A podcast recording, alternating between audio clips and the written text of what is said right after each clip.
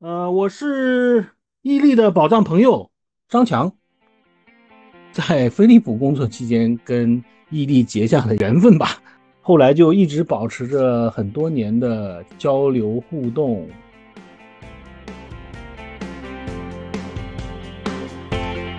欢迎收听伊利和他的宝藏朋友，这里有人生故事，有职场内幕，有吐槽笑料，核心就是。看破说破，一语道破。朋友不是一成不变的，职业会变，居住地会变，就连性格也会变。张强这些年来的变化可谓巨大，不但从人力资源从业者变身为初创企业家，连名字也改了。在飞利浦公司是同事，不过那时候你并不叫张强，那时候我管你叫刘金成。啊，对对对，这个背后的故事是这样。其实我小时候爸妈离婚了，那我就跟着我妈妈了。我跟着爸爸的那个张强这个名字给改了，改成了姓刘，改了跟他姓。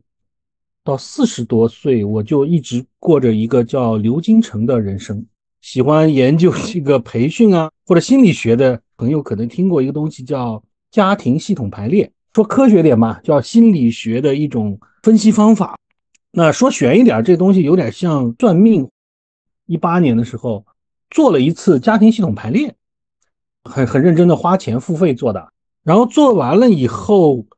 我当时蛮认同那个排列的结果，就是说家庭的序列来讲，我应该是张家的一个。第多少代的孙子，母亲改名字这件事使我变成了刘家的一个第多少代的孙子，他是拧巴的，他并不是我原本该走的那个人生道路，或者说可能得不到张家的历代祖先的庇佑，但是呢，因为刘家的历代祖先呢，又有可能不一定认同我这个人，我从一八年开始对外就一直叫张强了，这个过程大概中间有个。两年到三年吧，那现在大家都习以为常，或者叫接受了。谢谢你这个坦率的分享啊，让我了解了事情的来龙去脉。另一个大的变化是，我们当初结识的时候，你和我一样是人力资源的从业者，现在你已经变成了一个创业的企业家，服务内容也偏离了人力资源。呃，能不能说一说你创业最早的念头是怎么起来的吗？可以，可以。其实我回顾一下，我做 HR 也当时创业前已经做了有十六年了，啊，民营企业也做过，然后五百强也做过。我最后一份工作是在呃一家汽车整车厂，然后我是他那个生产基地的一个建厂的 HR。当时我记得被评为苏州市呃十佳人力资源经理人吧。当时我就招了。比我更强的下属，就是说专业领域里比我更强的，呃，年轻的职业经理人，这样我们就形成了一个其实是总体上非常强的一个团队。那么这种情况下，其实我个人就不需要再把我自己陷在那个一些具体的 routine 的事情里面去了。我这个人是比较放手的一个一个管理者，所以我呢就基本上花大量的时间去做跨部门协调。然后协助我们当时的那个德国的工厂总监去处理政府关系、校企合作啦，就是处理一些对外和评级协调的事情。这种情况持续了大概有三年多、四年不到，我变成了一个不像 HR 的 HR 了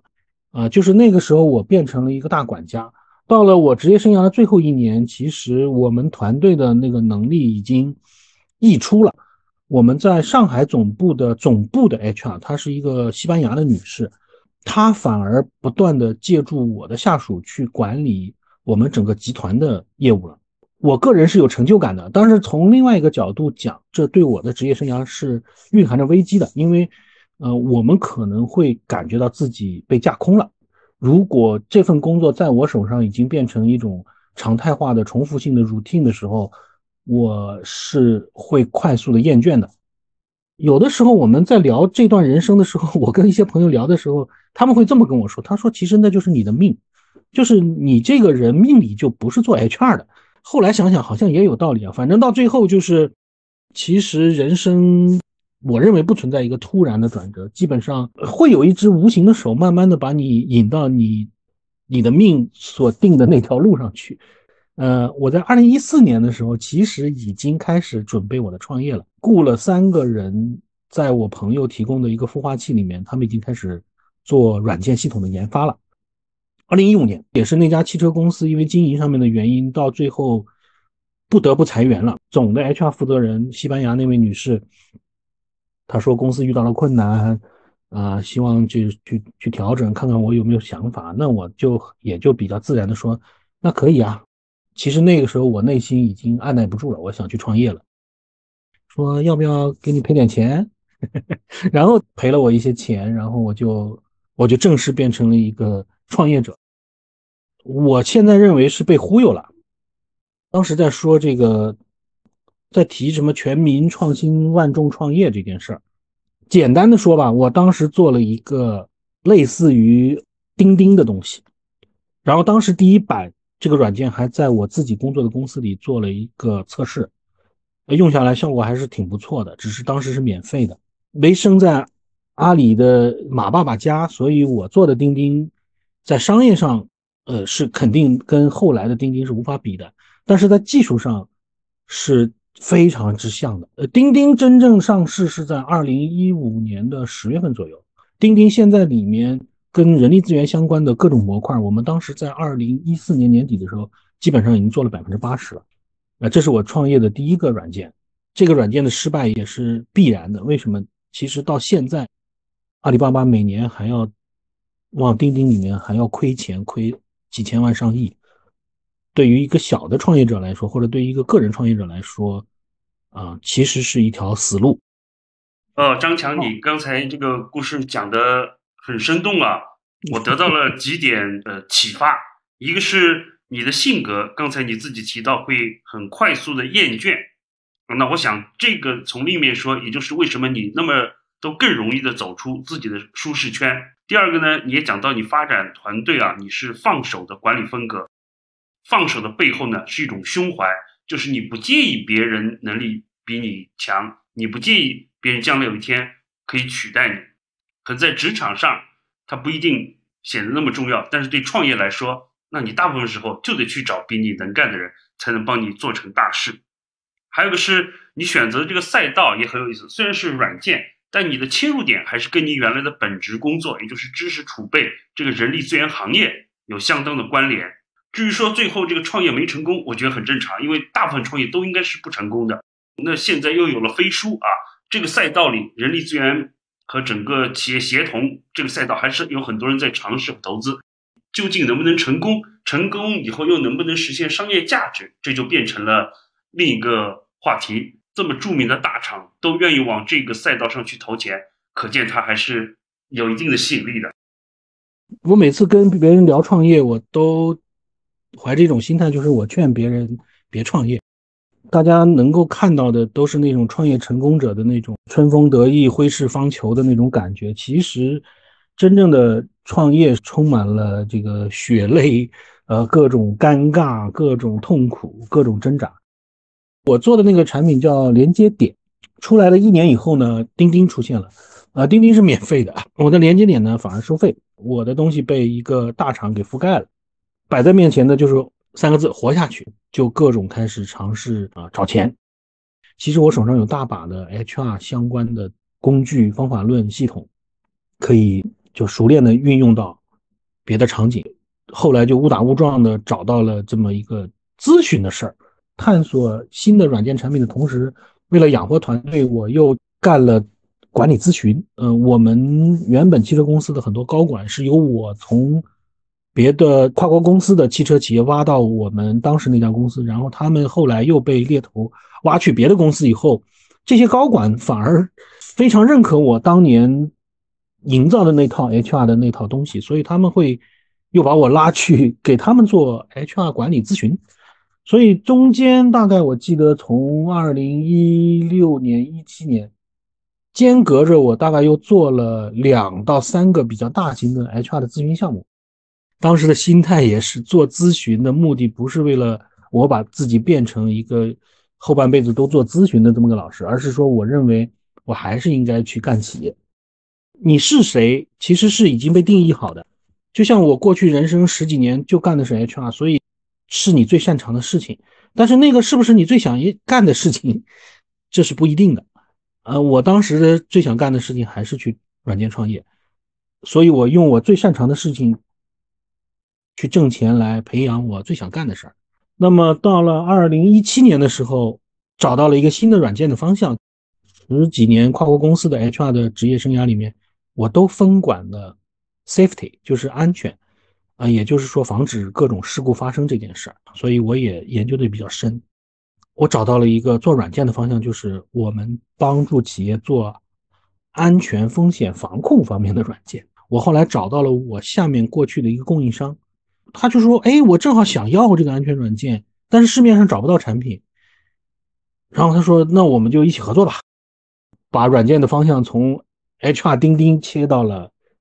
安全生产管理系统，比较偏吧，比较冷门的这么一个软件的行业里面来，然后因此有了第一个项目，然后由于客户的转介绍，我有了第二个项目、第三个项目。我在二零一七年往后再也没有做过 HR 的软件了，我后来做的全是企业安全生产管理方向的软件，然后也有一些稳定的大客户。当然，这个过程中其实还是有各种波折的，因为呃，做软件是这样的，也许一个软件你能赚，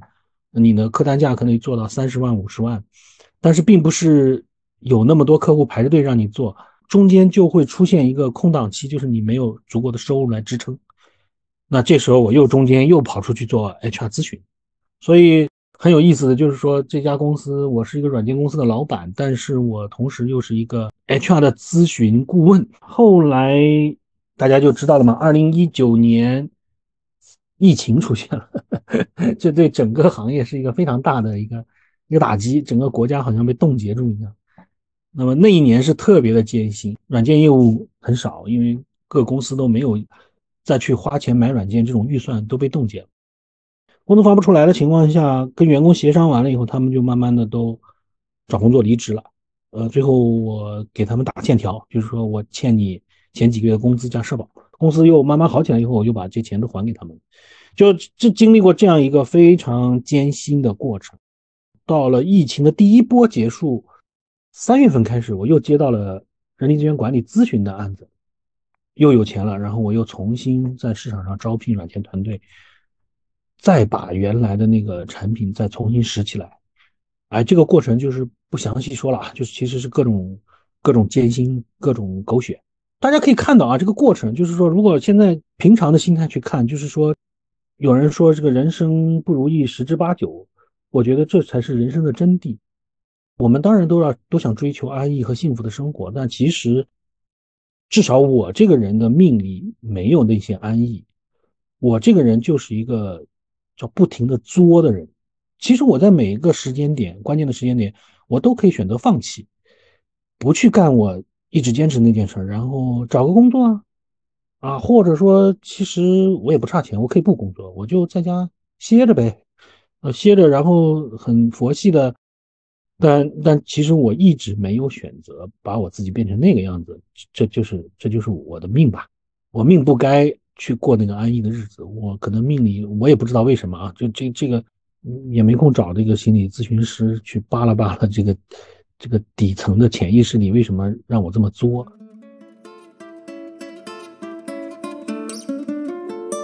刚才讲的故事真是峰回路转啊，高潮迭起，我也觉得很有收获啊。有这么几点，第一呢，重新体验了这个观念，就是。创业都不是直线前进的，都是曲折迂回，甚至有的时候是要退两步再进一步。第二个呢，一个人能干的事情和他想干的事情往往未必是一致的。这个我也觉得对很多人应该有所启发，就是我们怎么去权衡自己的欲望和自己的能力之间的这个平衡关系。好在我们每个人都是有多重身份的嘛，你刚才讲了，有的时候。你就是一个人力资源的顾问，有的时候你又是软件公司的这个创业者，身份也是可以互相的交换和来回交替的。你分享了这个寻找到一个细分市场，哪怕是个冷门的产品，只要能找到自己的定位，还是有可能找到一条路径的。记得你还在搞连接点那个人力资源产品的时候，有一阶段你跟我聊过，有一个在海外接项目的机会，很很传奇的一件事情。是的，N 多年以前，我有个老师，他是他是一个马来西亚的印度人，他到中国来也是创业，然后我加入了他的管理咨询团队。我们当时做的是学习型组织，就是说 learning organization。那么我的老师后来又找到我。当时他知道我做软件，就啊给我介绍了一些人，印度尼西亚的大型国企的一些软件销售商，他们其实在全球在找各种好玩的软件，然后介绍到印度尼西亚去，他们有强大的销售渠道，很有意思。就是说机缘巧合，我们就谈到了，说我变成了一个把国内比较优秀的人力资源管理的软件介绍到。印度尼西亚非常大的客户就是宝洁，PMG，。当时，呃，我们目标是去为宝洁在印尼，呃，雅加达的一个大型的工厂做一套人力资源管理系统。我为此还出差去了好几次印尼，然后基本上已经完成了从产品介绍到设计到销售的整个过程。到最后快签单的时候。呃，出现了一个非常戏剧性的事儿，导导致最后这个项目流产了。在各方朋友的帮助下，我竟然以一家在中国交社保不超过六个人的公司，竟然进入了保洁的全球供应商体系，值得吹。但是其实到最后也没什么效果，反正花了很多努力。啊，到最后出问题的点在哪里呢？就是在于报价阶段，因为当时我们在印尼变成供应商以后，给出的报价是按着。国内的市场行情去报价的，然后当我这个报价给到甲方以后，这是我犯的一个错误，就是我把报价直接给了工厂，给了 PNG，然后当时 PNG 就惊呆了，为什么呢？因为同款软件在国内卖三十万已经顶天了的软件，在印尼要卖到一百二十万人民币，如此恐怖的一个差价，可以想象啊，就是我的渠道商立刻就崩溃了，为什么呢？因为当我把这个价格一报，他们完全没有利润空间了，所以他们就明确的告诉我，他撤了，他不干了。PNG 呢那边呢，就是又希望我能继续干，因为太便宜了，便宜的他们下巴都惊掉了。但是后来因为种种原因，就最后这个项目就就没有能够走得下去了。因为后期在我们准备交付的阶段呢，就是开始启动前，因为合同的主体切换嘛，我切换成一直接供应商。那这个时候就面临了大量的合规的要求，又我又是一个中国的软件公司，然后就这里面有各种国际贸易的问题啊，有各种这个 PNG 的内部的 IT 提了很多风控的问题。那这个问题以我当时那个公司的实力，其实是很难解决。这个软件项目后来就夭折了，非常有戏剧性。就是其实我在国内市场还没有做的风生水起的时候，我就急着去。因为一个机缘巧合去跑到印尼去，呃，现在回想起来，其实是一个错误的选择。那我我现在反过来说这个教训，就是说，嗯，当你选择了你的道路以后，你会在这个路上碰到各种诱惑，嗯，你很容易因为觉得某件事是可以做成的，然后你就你就跳到那个事情上去了。这个诱惑这个东西，它是个双刃剑。很难说啊，有的人也许因为一个比较好的机会就完全切换赛道了。大部分时间下，你试图去干一个投机取巧，或者说去，呃，中间是一个赚快钱的事儿，往往到最后是干不下去的，因为那个行业有那个行业的水水深，你想浮光掠影的就捞一把就走，其实是大概率你会失败。站在外面看和真正跳进去干两个概念的。又又老老实实的回去 回来回来刨地啊，刨自己这块一亩三分地啊。我从你身上又学到一条，就是创业的过程一定是充满了各种遗憾，但是呢，作为创业者，没有时间，也不应该沉浸在后悔当中，还是得往前看，不然永远都不能走上一条正确的轨道。而且我觉得，作为一个创业者啊，理想性一定要高，否则你缺乏一个远大的目标，很容易固步自封，贪图一些蝇头小利。勇气一定要拉满，因为你大部分时间做的事情都是不一定有什么结果的，或者说做了一半会遭遇到意想不到的失败的。如果很容易就打退堂鼓就放弃，那恐怕永远都不会成功。张强，你现在也创业了这么些年了，我知道相对有了一个比较稳定的基础，呃，能介绍一下你公司目前的发展状况吗？其实是从安全那个领域里面继续往前走，一八年那段时间还做了几个软件产品，所以那个时间段积累了很多我们对安全的理解。我又把那个比我更懂安全的人拉回了我现在的公司。原来在呃汽车公司的我招进来的那个高级安全经理，从他原来单位离职以后，也啊现在他是我的一个呃持股的合伙人。啊，本来公司可以按着一个它的一个惯性，就是逐渐的就上去了。但是因由于这个新冠的原因，我的技术团队完全全部离职了以后，我们中间又休克了一段时间，后来又重启。但是我们对产品的理解和对产品已经有了积累，所以起来的也比较快。到了二零二一年吧，也就是说在两年前，一个我们的合作伙伴，他是做安全咨询的，他找到我们说，呃，邀请我们去给苏州市下面的相城区的卫健委去做一次介绍，一个安全方面的软件怎么能够帮助医院来提升它的。安全的管理的水平，来防止在医院内发生各种事故。呃，一堆政府官员加医院院长的这么一个会议上面，做了二十分钟的分享，就把他们都给呃搞定了。为医院和卫健委这个场景，就是我们所谓的医疗卫健行业去做安全管理的解决方案。三月份去开会，到当年七月份，我们第一个产品在试点医院上线。然后到目前，六十七家医院在用我们的产品了。它是一个新出现的一个细分市场，只是我们因为机缘巧合的原因被拉进了这个市场，而且我们立刻就，呃，因为我们过去的积累和能力，我们立刻就形成了成功案例。嗯，因此会去理论上去获得了一个比较稳定的在这个细分行业的现金流。从我的角度呢，你也是踏进了一片蓝海。呃，因为这个跟现在提倡的一个概念叫智慧医院有关系啊。啊，是的，跑跑跑的过程中没停下来，跑到了这个拐角，冲进了这块区域。那这块区域现在好像看下去奶酪挺多的，那我们就在这个区域，我们就很认真的去挖掘了，所以就找到了这一块奶酪田吧。现在就是变成了一个。去切这个医疗行业的安全这块奶酪的纵深，啊，或者叫横向复制，啊，这个进入了这么一个阶段。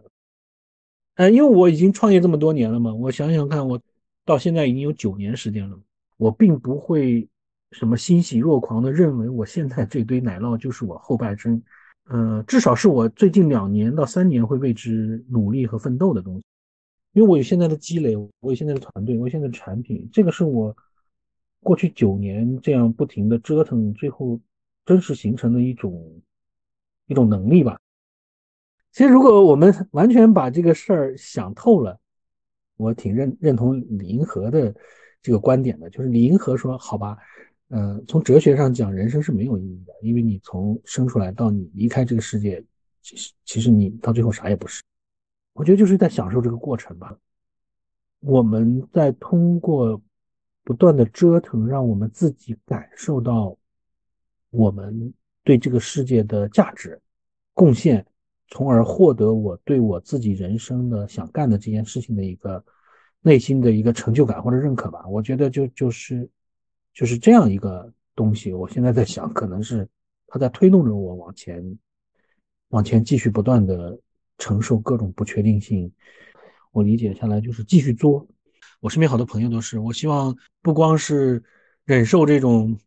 各种压力、苟且、烦躁，同时也能够内心充满了一种啊美好，或者说是对自己价值的自我认同，啊幸福的过好自己的人生。我总结一下啊，一个 HR 见异思迁，然后去拥抱了创业这件听上去很 sexy 的事情，但是结果掉进了一个冰冷的水里，发现周围全是狗屎，然后就拼命的游，游的过程中，哎，嗯，慢慢的找到了方向，然后又又经过了这个大环境的波折，又往你身上泼了一盆冷水，然后你又你又继续游，七年的下半年游到了一个，哎，貌似是一块绿洲，有树有草啊，然后我们就就开始努力的建设这个地方。是不是会有一种可能，就是说过一段时间，这个绿洲就因为地震的原因，或者因为大水的原因，它就又被会会被淹没，或者又去消失？其实我这个时候已经不在乎这件事了。经过了这么多呃波折以后，反而我根本没有什么对未来的忧虑这种概念。其实我更多的是 focus 在我眼前，目前该干的事儿，把它每件事都干好，啊，做到一个这个我现在的角色该尽的这个本分，把它做好。认识张强这么多年啊，你总是不断的有让我惊喜的举动啊。我特别美好的一个记忆就是那年在苏州啊，你带着我们在阳澄湖边的一个俱乐部，我们一起去划皮划艇，然后烧烤，然后喝啤酒聊天，非常愉快的一个下午和傍晚啊。希望未来还有机会，我们在一起围炉夜话也好，举杯高歌也好，能够。共同庆贺你公司取得的长足的进步，谢谢谢谢。张强认为，自己擅长的事情和自己喜欢的事情未必是一样的。我在很多人身上都看到了类似情况。那么，喜欢的事情正好是擅长的事情，就完美了吗？未必。下一期中，创意总监吴伟康会谈谈。在广告行业经历重大变化时，他为什么还在坚持？